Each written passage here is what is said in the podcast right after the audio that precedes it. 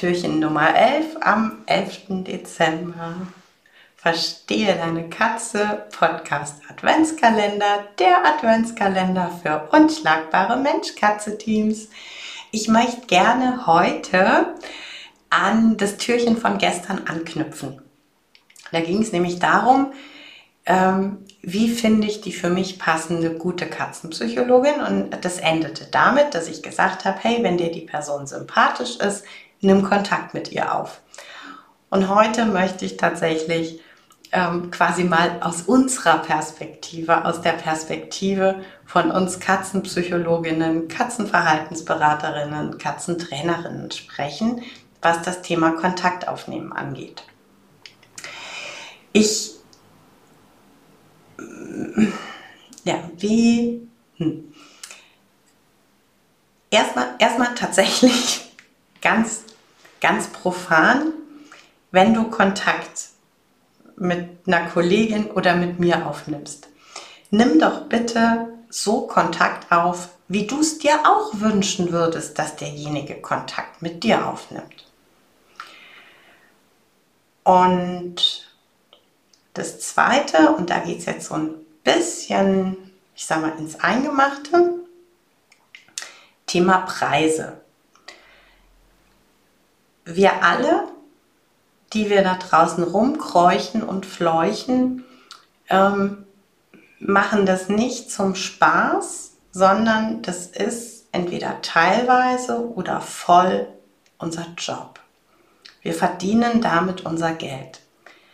Demzufolge haben unsere Beratungen, unsere Begleitungen einen Preis.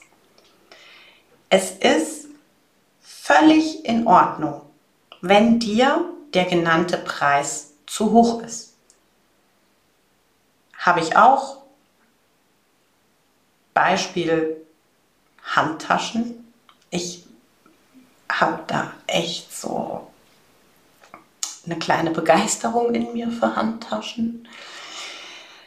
Ähm, und mir kann eine Handtasche noch so gut gefallen. Ich kann die noch so wunder wunderschön und zweckmäßig und farblich genial finden und kann gleichzeitig sagen, 600 Euro, 3000 Euro, 15.000 Euro ist mir zu teuer. Und dann lasse ich's. Dann kaufe ich die Tasche nicht, weil sie mir zu teuer ist. Punkt. Alles gut. Eine ganz normale Entscheidung. Jetzt ist es aber bei uns gar nicht so selten so, und ich kann wirklich sagen, es ist gar nicht so selten so, weil ich mich einfach immer und immer wieder mit Kolleginnen austausche und da durchaus immer wieder erlebe, dass wir alle das immer mal wieder erleben dürfen, mal mehr, mal weniger, ähm, dass das Gegenüber entweder schockiert ist, dass das überhaupt was kostet. Ähm, dazu sei gesagt, ja, naja, es kostet was, es ist eine Dienstleistung. Ähm, du kommst ja zu uns mit einem Problem, das du alleine nicht lösen konntest, mit einem Problem, das du offensichtlich auf kostenlosen Wege auch nicht lösen konntest. Ja, Stichwort Google-Suche, Stichwort Facebook-Gruppen, Stichwort ähm, Podcast.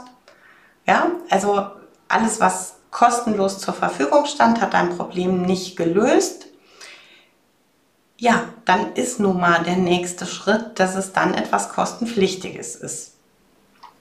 Gut.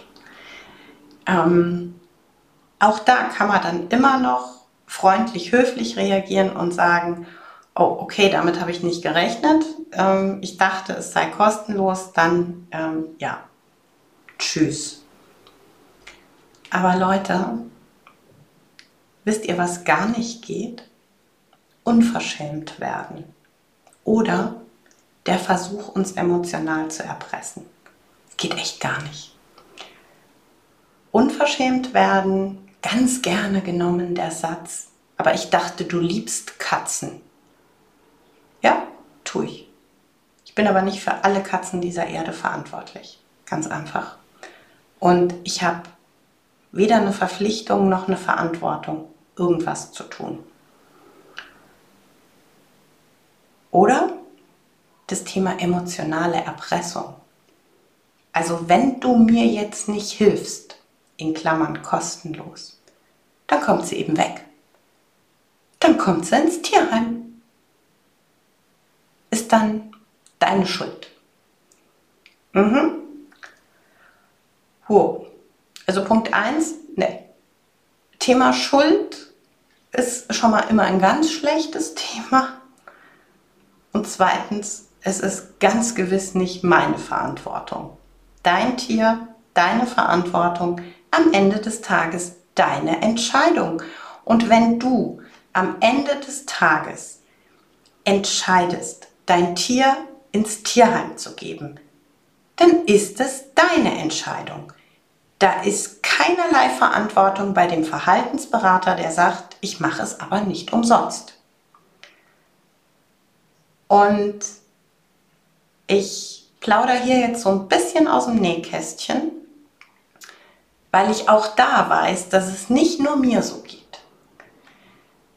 Ihr könnt euch sicher sein, dass wenn es gegenüber anfängt, den Versuch zu unternehmen, mich emotional zu erpressen mit seiner Katze, mit seinem Lebewesen. Und wenn der Gedanke ist, ich setze denjenigen jetzt damit unter Druck, dass wenn er nicht macht, was ich will, dass ich dann mein Tier abgebe und er ist schuld dran. Wisst ihr, was da ganz schnell passiert? Da ploppt der Gedanke auf. Vielleicht ist es für deine Katze wirklich besser, wenn sie im Tierheim die Chance bekommt auf eine gute Vermittlung zu echten Hütern, zu liebevollen Katzeneltern.